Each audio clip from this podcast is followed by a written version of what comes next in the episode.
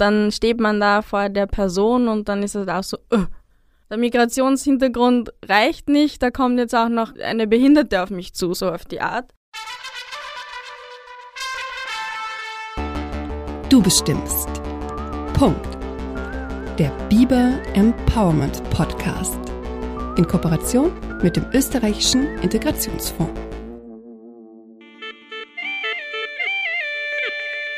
Mein Körper, mein Leben, meine Entscheidung. Ich bin eine Frau und ich bestimme über mich selbst. Hi und herzlich willkommen beim Biber Empowerment Podcast. Mein Name ist Delna Antia Tatic. Ich bin Chefredakteurin von Biber, dem Magazin für neue Österreicherinnen und Österreicher, und ich bin hier die Hostin. Mit meinen Gästinnen aus den Communities werde ich über Selbstbestimmung sprechen.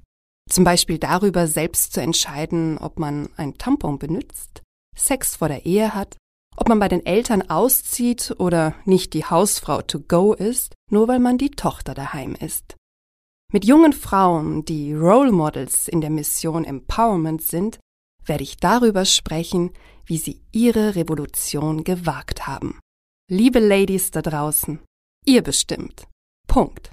Ist hier die Ansage. Und darüber wollen wir heute mit ihr reden.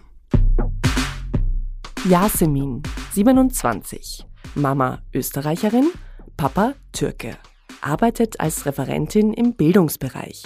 Yasemin kam ohne Unterarme zur Welt, will aber deshalb nicht mit Samthandschuhen angefasst werden.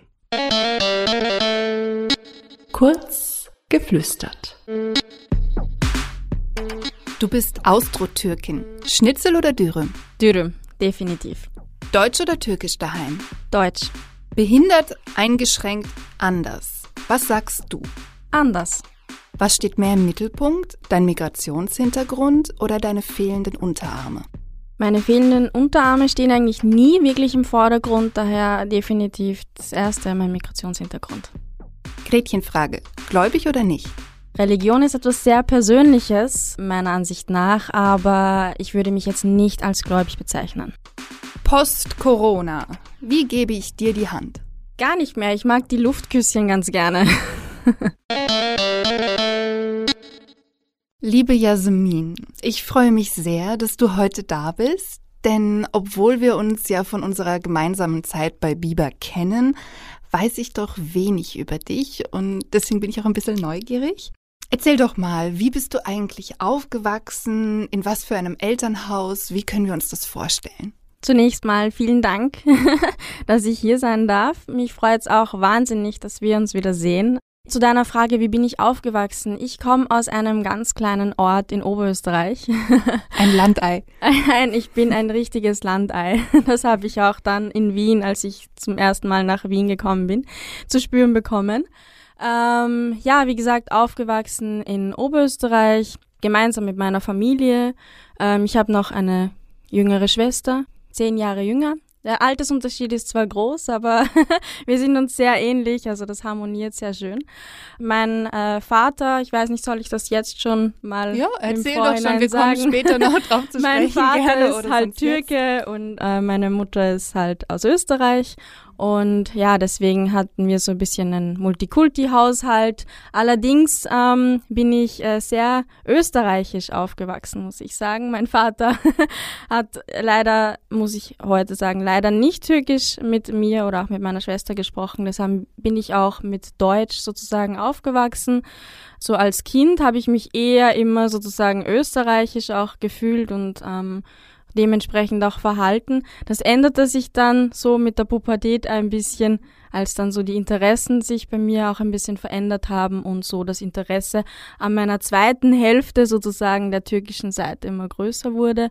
Ich kann das ja total gut verstehen. Also mein Vater hat mich auch nicht zweisprachig aufgezogen. Ah, also ich bin ja auch gemischt. Okay. Genau, meine Mutter ist Deutsche aus dem Ruhrgebiet und mein Vater ist ja Parsi aus Indien.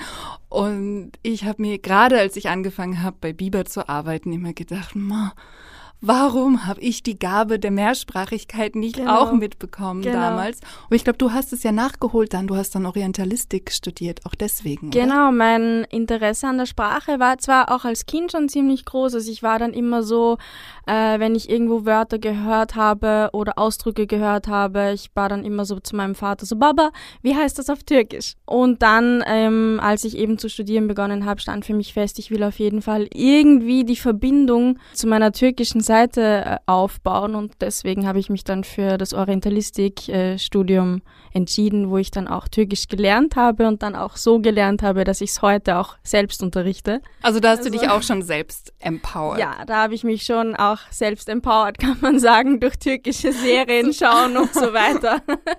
Heute bist du aber nicht wegen der Mehrsprachigkeit da, sondern weil du eben in der Biber Empowerment Ausgabe einen ganz tollen Artikel geschrieben hast, der auch aufgefallen ist. Und da beschreibst du eben deinen Weg zur Selbstbestimmung als Frau ohne Unterarme mit Migrationshintergrund. Genau.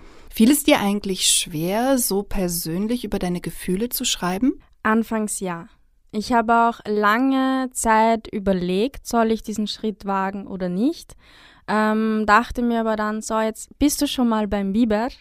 Ähm, wann bekommst du jemals wieder die Chance, so etwas zu machen? Und habe mich dann äh, mit Freunden und auch Familie ausgetauscht und alle meinten so, wage den Schritt auf jeden Fall. Und ja, auch mein, meine innere Stimme hat dann irgendwie geschrien, mach es einfach.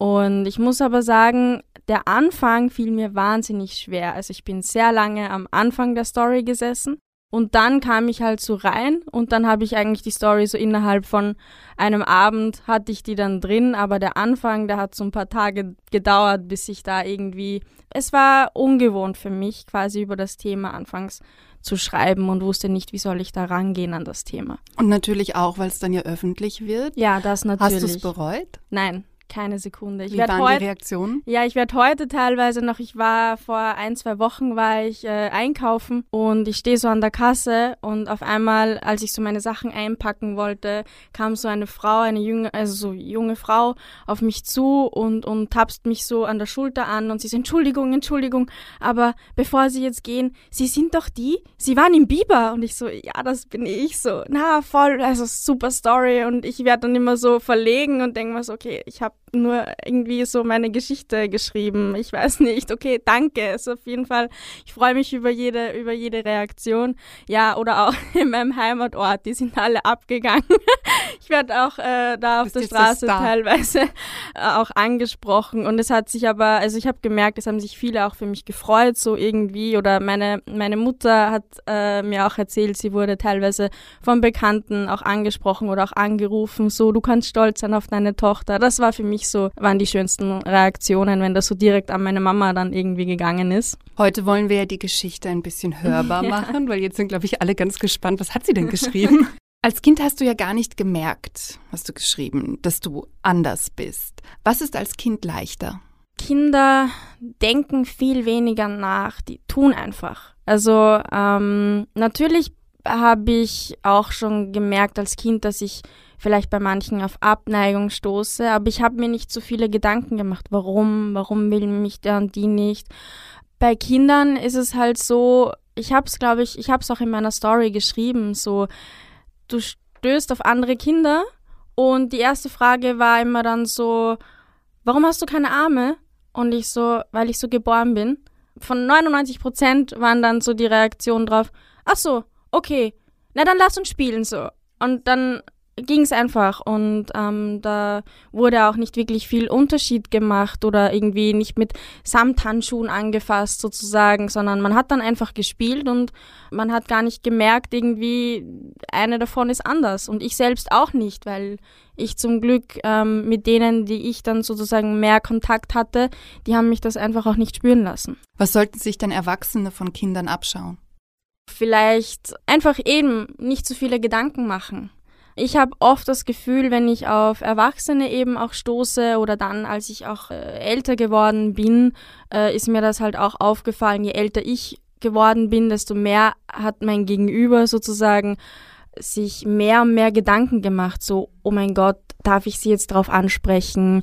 Wenn ja, was darf ich fragen? Du darf siehst ich es so richtig bei ja, den anderen. Du, du siehst das so Ja. im Blick, so, so, die Blicke wandern so von den Armen zu deinem Gesicht, von den Armen zu deinem Gesicht und wieder zurück. Und du merkst halt so richtig so, hm, die gegenüberstehende Person fühlt sich jetzt unwohler als ich selbst sozusagen, weil sie irgendwie überfordert mit der Situation ist. Ähm, eigentlich sie merken, okay, da steht jetzt ein, ein, ein, eine Frau, ein, ein, ein Mädchen, das eigentlich ähm, ja normal sozusagen aussieht auf den ersten Blick, so Gesicht und keine Ahnung, vom Stil her, vom, vom Reden her. Und dann passt aber da quasi was nicht, weil da fehlt was, da fehlen die Arme. Und das irgendwie führt zu Irritationen, habe ich das Gefühl. Und was würdest du dir da wünschen, dass sie es dann einfach ansprechen oder, Ich habe äh, persönlich gar nichts oder machst dagegen. du das? Na, so, also ich sage jetzt nicht so, hallo, ich bin die Yasi und ähm, ich habe keine Arme, weil, sondern da warte ich halt schon ähm, auf äh, die Reaktion von der anderen Person. Aber ich persönlich habe echt gar nichts dagegen, wenn das so äh, direkt angesprochen wird. So, hey, warum ist das so? Oder ähm, ja, es passiert auch oft so nebenbei. Also viele sagen dann so, ja, ich bewundere dich, wie, da, wie du das und das machst. Und ich sage dann so, naja, wenn man so geboren wird, ist das halt normal für mich. Und ah, und so ent entsteht dann oft das Gespräch. Und das stört mich auch gar nicht, weil, ja, keine Ahnung, wenn jetzt wer eine nicht so gängige Haarfarbe hat, spreche ich die Person ja auch drauf an und sage so, keine Ahnung, seit wann hast du das oder wie bist du drauf gekommen, die Haare so zu färben oder so. Also das ist für mich überhaupt kein Problem, wenn man da offen drüber redet. Du schreibst ja eben auch, und das habe ich so spannend gefunden, dass du ähm, dich, für dich war es eigentlich immer normal. Ja. Und das Anderssein, das kommt eigentlich oft eher von außen. Genau, das habe ich eigentlich sehr, sehr viel von außen mitbekommen und dann halt mh, in der Pubertät kam das dann, dass ich halt mich als anders empfunden habe. Genau, da wollte ich dich auch ähm, drauf ansprechen, weil jetzt, also ihr könnt sie nicht sehen, aber sie sitzt jetzt hier stark, schön, selbstbewusst. Ähm, du hast dich aber eben nicht immer so gut gefühlt. Ähm, Gerade eben als Teenagerin ist dir das plötzlich irgendwie mehr bewusst geworden und da hast du auch begonnen, dich für deinen Körper zu schämen, hast du geschrieben. Du hast auch zum Beispiel im Hochsommer eine Jacke angezogen etc. Oh ja. Warum war das dann plötzlich so? Warum, weiß ich selbst nicht so. Ich habe einfach mein Umfeld viel bewusster wahrgenommen, glaube ich. Ich habe dann so diese Stimmen von außen viel mehr gehört, so wenn ich irgendwo gegangen bin. Ich habe das viel mehr mitbekommen. Was haben die gesagt? So, boah, schau mal, die hat keine Arme. Oh mein Gott, was hat die wohl gemacht? Oh mein Gott, hatte die einen Unfall? Schau mal, wie das aussieht. Die Ist Arme. es stärker am Land als in der Stadt eigentlich? Naja, ich könnte jetzt nicht sagen unbedingt am Land, weil da, wo ich groß geworden bin, da kennt man mich. Da werde ich eigentlich gar nicht mehr drauf angesprochen. Es kommt aber schon auf die Leute drauf an, so. Das hat jetzt nicht nur Stadt-Land zu tun, da spielen einige Faktoren halt auch eine Rolle. Aber natürlich in der Stadt sind die Leute mehr gewohnt, sozusagen, was halt jetzt nicht der unter Anführungszeichen Normalität, was auch immer das sein soll, entspricht. Aber es passiert auch in der Stadt. Bevor du Teenagerin geworden bist, ja, da sagst du, deine Eltern, die, die haben dir eigentlich gerade sozusagen als Kind nie irgendwie das Gefühl gegeben, dass du ähm, jetzt eben besonders mit Samthandschuhen angefasst werden musst oder dass, dass du jetzt irgendwie anders bist als die anderen Kinder und dass deine Eltern den größten Verdienst daran tragen, dass du heute auch so locker und, und selbstbewusst dastehst. Was haben sie denn gemacht, beziehungsweise auch gelassen vielleicht, was dazu beigetragen hat? Meine Eltern spielen da die wahrscheinlich größte Rolle, dass ich heute so bin, wie ich bin. Und wenn es einen Preis dafür geben würde, ich würde ihnen den sofort überreichen. Ich bin ihnen dafür wahnsinnig dankbar. Natürlich nicht nur meine Eltern, auch dann, als es dann soweit war, dass zehn Jahre später dann auch meine Schwester zur Welt kam, für die war das auch von Anfang an normal. Also die hat da genauso das durchgezogen wie meine Familie sozusagen gesamt. Und ähm, ja, was haben die gemacht? Sie haben mich einfach machen lassen. Das war das. So, äh, bevor mir dazwischen gefunkt wurde und etwas für mich übernommen wurde, haben die mal quasi geschaut, so, mach das selbst. So, versuch deinen Weg zu gehen, weil ähm, irgendwann bist du alt genug, dann können wir dir auch nicht mehr helfen.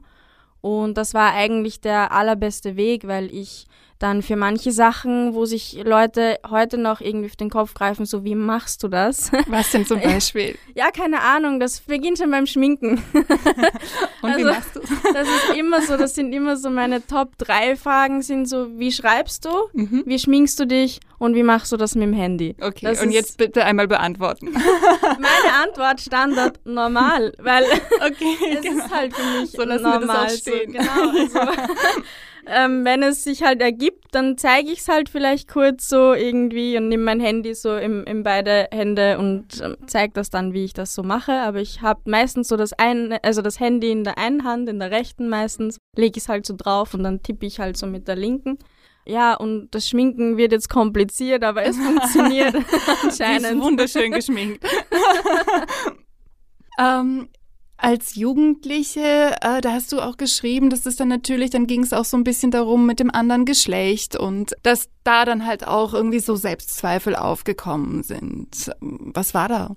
Das war ein großer Punkt eigentlich für mich, muss ich sagen, als dann so das Alter kam, wo meine Freundinnen und so vom ersten Freund erzählten, vom ersten Date erzählten, vom ersten Kuss erzählten bei mir hat sich das halt irgendwie nie so wirklich ergeben. Ich meine, ich hatte so in, in meiner Kindheit sehr viele Jungs eigentlich so als Freunde, also im, im Bekanntenkreis. Das waren halt aber einfach immer nur so Kumpels auch jetzt so für mich. Und dann eben, als es soweit war, dass dann irgendwie, dass man langsam das Interesse für das andere Geschlecht irgendwie so ähm, entwickelt hat, ähm, habe ich halt gemerkt, okay, ich komme aus dieser Kumpelzone, Friendzone sozusagen, nicht mehr raus. Vor allem dann auch neue Jungs kennenzulernen. Ich meine, meine Kumpels, die kannten mich eh schon, da wollte ich ja gar nicht mehr als diese Friendzone. Aber ich habe halt gemerkt, dass äh, so, wenn es ums Kennenlernen ging, da halt ein gewisser Abstand gehalten wurde und da halt nicht irgendwie näher dann so, dass das Kennenlernen nicht stattgefunden hat, weil das vom Gegenüber sozusagen vom nicht, Gegenüber. nicht gewollt also es war wurde. nicht sozusagen die eigene Schüchternheit? Anfangs nicht. Je mehr Absagen sozusagen ich bekommen habe, desto unsicherer wurde ich dann, bis sich das dann halt auch so entwickelt hat, ja, dich will sowieso keiner, also lass es lieber. Also das war halt dann so in dieser Zeit nicht so schön, muss ich sagen. Wie bist du da wieder rausgekommen? Indem ich dann doch mal vielleicht jemanden so kennengelernt habe, der mich vom Gegenteil überzeugt hat. Also der mir auch gezeigt hat, okay, es ist, es ist mir egal. So, ich will die Person hinter dir kennenlernen und nicht deine Arme kennenlernen. War eigentlich dein Migrationshintergrund auch Thema in deiner Jugend? Ja, vor allem eben, als ich dann eben so im Teenageralter war und ähm, so meine, meine Freunde, Freundinnen, muss ich sagen, waren schon zum sehr großen Teil eben Österreicher, Österreicherinnen. Und ähm, ja, irgendwie haben sich dann die Interessen anders entwickelt, so ähm, in, der, in der Jugend. So. Meine Freunde, Freundinnen, die ähm, gingen halt dann gern mal so auf Zeltfester und ähm, so dieses oberösterreichische ländliche Fortgehen, das war absolut nicht meins, habe ich dann irgendwann so mitbekommen. Ich bin so ein paar Mal mit und dachte mir so, okay, nein. Aber du durftest Aber, schon mit. Ja. Hm. Oder war der nach, Papa nicht ganz so dafür? Nach sehr, sehr langen Diskussionen und sehr viel Hilfe von meiner Mama, mhm. aber auch erst viel später. Also während andere schon teilweise teilweise mit 13, 14 fortgingen, musste ich, dann habe ich angefangen mal mit 17 darum zu kämpfen, sozusagen, ah, so 16, mhm. 17. Das war schon vorm Fortgehen oft ein sehr, sehr großes Drama. Also vor allem am Anfang musste da mein Papa schon sehr stark überzeugt werden. Er musste werden, sich stark entwickeln, oder? Ja, er musste sich auch entwickeln. Ja. Und er sagt das auch heute. So, meine Schwester darf viel mehr. Ja. Aber das war mir auch wichtig. So ich habe hab für uns beide gekämpft. Also ich, bei uns war es ja auch der Papa und ich habe auch eben sozusagen diesen persischen Papa gehabt. Und der hat uns dann halt auch beinhart immer von der Disco abgeholt, weil ich halt auch eher vom Land gekommen bin und er wollte auf keinen Fall, dass ich irgendwie mit den Öffis heimkomme. Und der ist dann auch um zwei oder drei Uhr morgens aufgestanden mhm. und hat mich lieber ab abgeholt, als dass ich irgendwie heimkomme. Ja, und ich musste schon fünf Minuten vor dem ausgemachten Zeitpunkt vor der Tür stehen. Habe ich aber auch. Das war mir wichtig, ihn dann mhm. nicht zu enttäuschen, weil ich mir dachte, je mehr ich zeige, dass ich eh brav bin, desto leichter wird es vielleicht irgendwann mal. Wenn wir über Diskriminierungserfahrungen sprechen, spielt in deinem Leben da eigentlich eben dieser Migrations-Background oder ähm, deine Behinderung eine größere Rolle? Beides. Ein sehr gutes Beispiel sind so die mm, meine Wohnungssuche zum Beispiel auch oder auch bei Jobbewerbungen. Erzähl mal von der Wohnungssuche zuerst. Vielleicht. Ja, also wenn ich so Kontakt mit irgendwelchen Wohnungseigentümerinnen oder eben Maklerinnen aufgenommen habe, so den Kontakt, da war es dann, wenn ich meinen Namen gesagt habe, hat man dann schon wieder so in der Stimmlage irgendwie äh, so gemerkt, so schon wieder Ausländer. Na, nicht schon wieder. und dann hat man halt doch den Besichtigungstermin bekommen, so ja, und dann kommt man da hin und dann steht man da vor, vor der Person und dann ist es auch so, uh, der Migrationshintergrund reicht nicht, da kommt jetzt auch noch quasi eine Behinderte auf mich zu, so auf die Art. Nicht bei jedem natürlich, aber es gab schon ein paar Personen, wo man dann die Reaktionen so eben am Telefon und dann halt so in Face-to-Face -face an den Blicken erkannt hat, so von oben nach unten, so quasi, und wie willst du dich jetzt um meine Wohnung kümmern, so. Hattest du auch in Wien ordentlich Probleme, oder? In Wien ja. Also ich habe sehr lange äh, gesucht nach einer Wohnung man, man stößt da auf sehr schräge Personen auch, die da halt nicht so offen für weder Migrations-Background, aber auch nicht für, für ja, Behinderungen offen sind sozusagen. Und beim, du hast es eben auch gesagt, und im Job hast du eben eigentlich da, also jetzt sozusagen bei der Wohnung kommt vielleicht sozusagen irgendwie die Zweifachdiskriminierung. Im Job kann man ja sagen, auch noch eine Frau, ja, also eine Frau mit Migrationshintergrund. Wie hast du es da erlebt? Weil ich meine, du bist top ausgebildet, top qualifiziert, inzwischen hast du einen super Job. Aber wie war das bei den Bewerbungen? Das fängt schon damit an, dass ich bei den Bewerbungen ehrlich gesagt oftmals nicht wusste, soll ich das jetzt ins Bewerbungsschreiben reinschreiben, dass ich eben eine Behinderung habe. Hab's meistens gelassen, aus Angst, dass ich dann gar nicht quasi, dass ich sofort aussortiert werde. Es gab aber echt dann auch Situationen, wo ich mir dann bei den Absagen gedacht habe, okay, es hat alles eigentlich gut funktioniert. Ich hatte auch die Möglichkeit für ein Bewerbungsgespräch. Mir wurde gesagt, ich bin irgendwie ja schon in der engeren Auswahl und dann kam es halt aus ganz komischen Gründen, es wurden dann ganz komische Dinge auch gesagt, nicht dazu, wo ich mir dann oft dachte, so ich weiß jetzt nicht, ist es jetzt aufgrund meiner Behinderung, ist es der Migrationshintergrund, ist es, weil ich weiblich bin und irgendwann mal schwanger werden könnte, ja, äh, I don't know. Vielleicht ist es aber auch alles zusammen. Du hast mir ja auch erzählt, dass es dann auch bestimmte ähm, Verpflichtungen gibt für die Arbeitgeber, wenn sie dich oder, oder Arbeitgeberinnen, die, die dich anstellen. Ähm, findest du das hinderlich eigentlich? Oftmals schon. Also, also was ist das nochmal konkret? Ich glaube, da geht es auch um den Kündigungsschutz etc. Genau, man hat einen gewissen dann Kündigungsschutz. Ähm, ich kann nicht einfach so quasi rausgeschmissen mhm. werden. Ich muss mir schon wahnsinnig was zu Schulden kommen lassen. Äh, ich habe auch mehr Urlaubsanspruch, habe ich erfahren, sozusagen. Ähm, äh, wenn ich es eben benötige aufgrund eben bestimmter Sachen.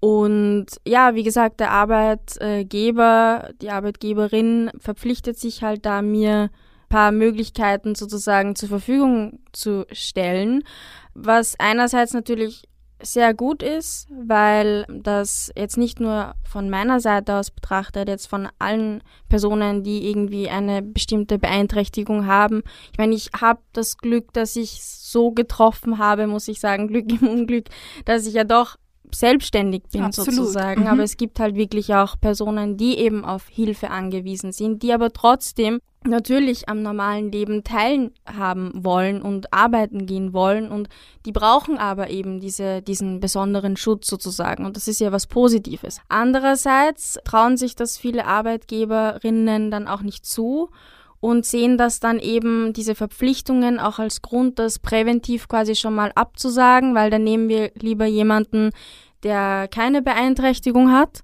dann sparen wir uns den ganzen Tohuwabohu sozusagen. Und ich meine irgendwo, weil du sagst ja einerseits, du willst kein Mitleid, du willst keine Samthandschuhe, du willst eigentlich nicht die Sonderbehandlung, weil du bist selbstbestimmt, ja. du bist selbstständig etc. Ist es dann auch für dich irgendwie ärgerlich, dass du damit in einen Topf gesteckt wirst? Anfangs ja, total. Also ähm, als ich so meine ersten Job also diese Bewerbungserfahrungen gemacht habe und meine Absagen bekommen habe, mir wurde auch einmal dann wirklich auch gesagt ähm, von äh, nicht direkt dort, wo ich mich beworben habe, aber von einer Mitarbeiterin von dort. Äh, ja, nur damit du weißt, es liegt quasi nicht an dir oder deinen Qualifizierungen, aber ich weiß halt, dass unser Unternehmen keine Leute mit Behinderungen einstellt, aufgrund dieses Schutzes sozusagen. Das hat mich wirklich, das hat mich sehr gekränkt, weil ich mir gedacht habe, habe ich echt so gewirkt, als würde ich diesen Schutz brauchen. Ich bin da quasi selbstbewusst aufgetreten, habe umso mehr versucht zu zeigen, ich, ich kann ganz normal arbeiten, ja, und meine, meine Sachen erledigen, ohne irgendwie Bedenken. Und dann wird man da aber so in diesen Topf geworfen, so und irgendwie war meine erste Reaktion so, ja, sehe ich wirklich so aus, als würde ich eine, weiß ich nicht, 24-Stunden-Pflege benötigen, dass ich so quasi meine Arbeit sozusagen erledigen kann. Brauche ich nicht, brauche ich nicht. Und ähm, das hat mich schon gekränkt, weil ich mir gedacht, ich habe mir so Mühe gegeben, mich da irgendwie selbstbewusst zu zeigen. Man ist eh schon nervös genug bei einem Jobinterview. Kurz aufgeklärt. Behinderung oder Behinderungen. Ihr kennt die Unsicherheit sicher alle. Was darf ich sagen? Was ist die richtige Bezeichnung? Jasmin mag anders. Aber sagt man offiziell korrekt nun Menschen mit Behinderung, Beeinträchtigung oder mit besonderen Bedürfnissen? Um das aufzuklären, rufe ich bei Julia Moser an. Sie ist Expertin von My Ability und ich frage sie auch, warum wirft man diese Menschen überhaupt alle in einen Topf? Julia sagt mir Folgendes. Für die richtige Bezeichnung gibt es keinen Standard. Sie ändert sich vielmehr mit der Gesellschaft und ihrem Diskurs. In den 80ern war es zum Beispiel richtig, Menschen mit besonderen Bedürfnissen zu sagen. Jetzt ist man davon abgekommen, weil wir finden, alle Menschen haben Bedürfnisse. Beeinträchtigung benutzt man zwar auch immer wieder, weil wir diesen Wunsch haben, Dinge zu beschönigen, Julia findet diesen Begriff allerdings problematisch, da er von einem Defizit ausgeht. Bei My Ability sagen sie daher Menschen mit Behinderungen. Hier ist der Plural entscheidend. Denn die Behinderungen sollen nicht medizinisch verstanden werden, zum Beispiel als Funktionsunfähigkeit der Beine, sondern vielmehr geht es um die Wechselwirkung mit der Umwelt. Das heißt, die Behinderungen entstehen erst im Sozialen, weil zum Beispiel Treppen behindern. Außerdem erklärt mir Julia, dass Menschen mit Behinderungen gern verallgemeinert und als homogene Gruppe angesehen werden.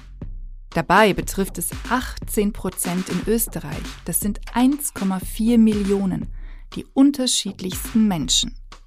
Das Rechtssystem hat versucht, Standards bzw. Schutzinstrumente für sie zu setzen.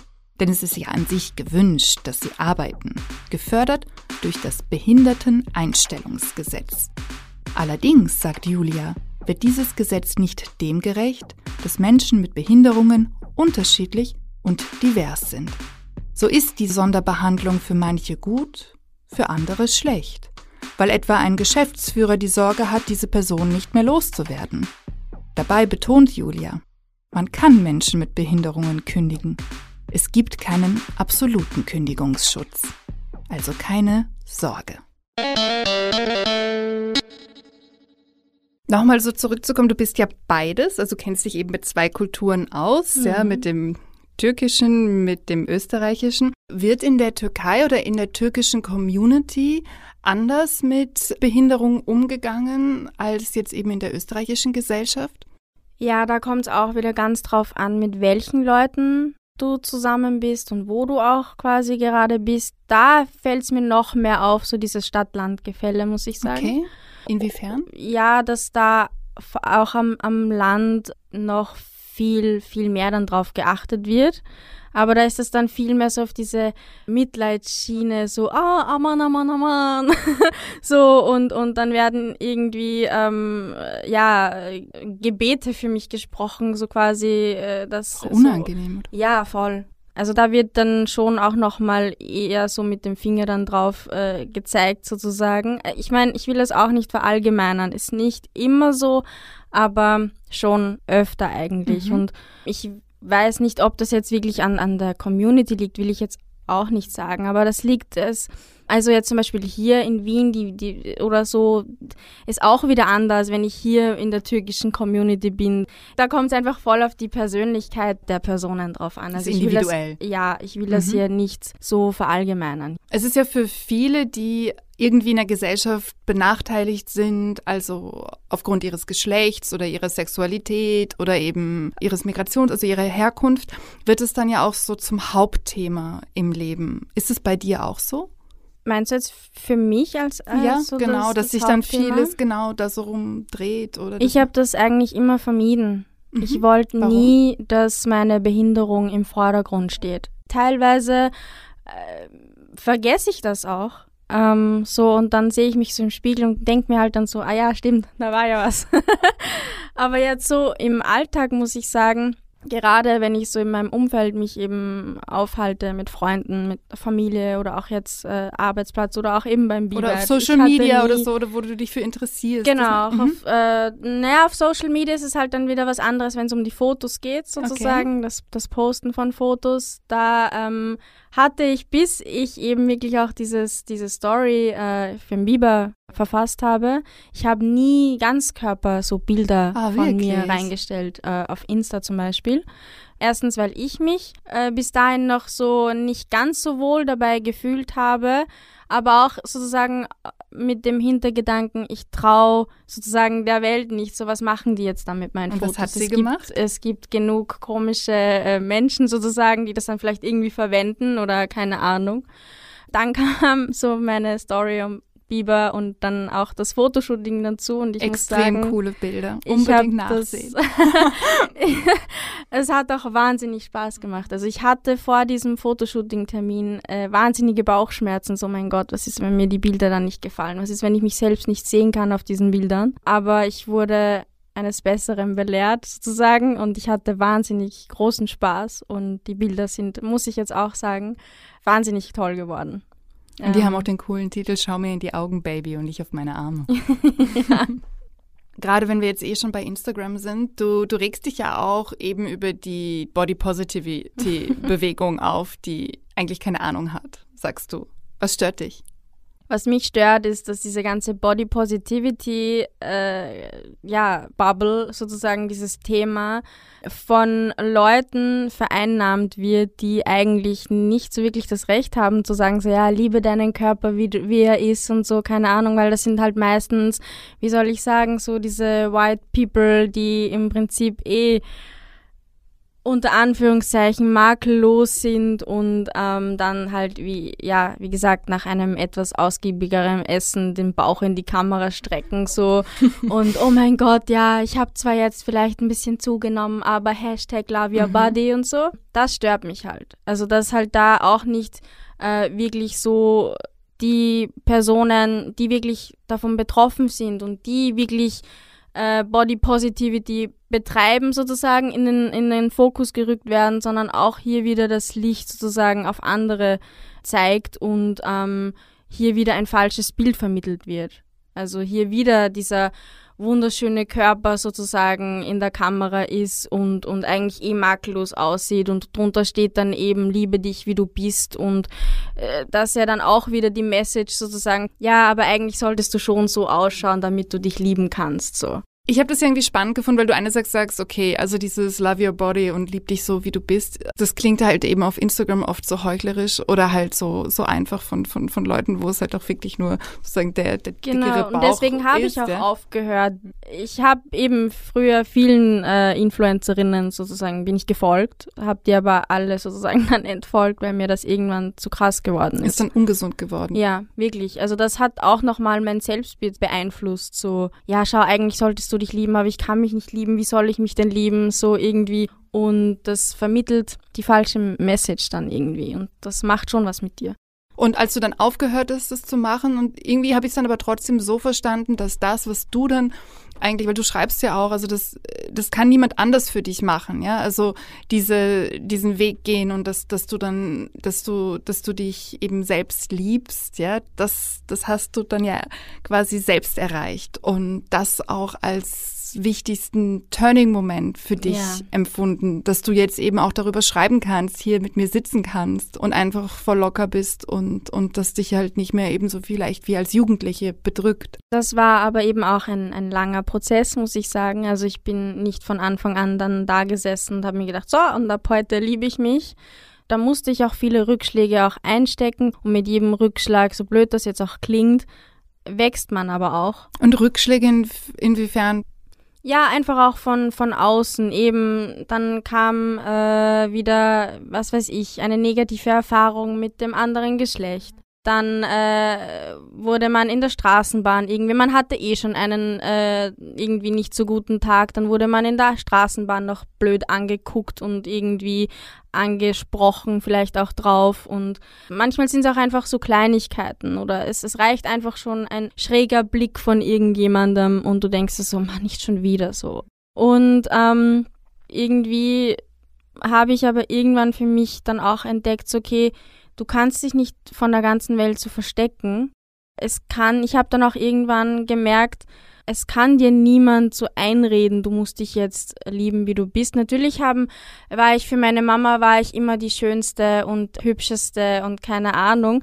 Aber ich habe halt immer, wenn das so von ihr kam, die Augen verdreht halt und dachte Mama, mir ne? so, ja, ja, ist die Mama. Schön. Danke, Mama. Aber ähm, ja, ich habe dann, wie gesagt, irgendwann gemerkt, so, das kann mir keiner sagen. Ich muss das selbst irgendwie versuchen, mir nicht einzureden, aber anfangs halt schon so irgendwie mir auch zu sagen, hey komm, du kannst es eh nicht ändern, mach das Beste draus. Es stimmt halt schon, ich, ich, ich habe das nie ernst genommen, wenn jemand gesagt hat, es kommt immer drauf an, wie du dich selbst siehst, siehst, so sieht dich dann auch dein Umfeld so irgendwie. Also du kannst nur von jemandem sozusagen akzeptiert oder geliebt werden, wenn du das selbst auch tust. Und auch die Einstellung zu dir selbst, die strahlst du irgendwie aus. Und das habe ich irgendwie früher nie wirklich ernst genommen, aber habe das dann Schritt für Schritt eigentlich selbst dann gemerkt, hey, es stimmt eigentlich. Je mehr ich irgendwie das akzeptiert habe, so dass mein Körper eben so ist, wie er ist, und mir aber trotzdem quasi mich davon nicht beeinflussen lasse, jetzt wie ich mich anziehe oder was ich quasi wie ich mich verhalte, umso mehr habe ich gemerkt, nimmt das auch das Außen sozusagen wahr und geht irgendwie dann auch lockerer mit der Situation um. Irgendwie ist es ja auch logisch, wenn da jemand vor dir sitzt, die total unzufrieden mit sich selbst ist, dann gehst du auch schon mal anders mit dieser Person um und bist viel mehr verunsichert. Darf ich sie jetzt, es ist sie eh schon so also schüchtern und verängstigt, kann ich sie jetzt überhaupt noch auf ihre äh, Behinderung ansprechen oder nicht? Aber wenn du quasi da rausgehst und dich irgendwie zufrieden mit deinem Körper auch präsentierst und das auch ausstrahlst, dann reagiert dein Umfeld ganz anders auch darauf und, und gehen irgendwie auch lockerer damit um, weil die sind, hey, die kann locker damit umgehen, dann wird sie ja auch nichts dagegen haben, wenn ich locker damit umgehe. Und ich meine, also ich kann es nur so von mir sagen, als wir zusammen gearbeitet haben und du sagst dir selbst, du wolltest nie, dass es im Vordergrund steht und es stand auch nie im Vordergrund. Nein, Also, also, An diesen platten Sprüchen, ja, so. Ja.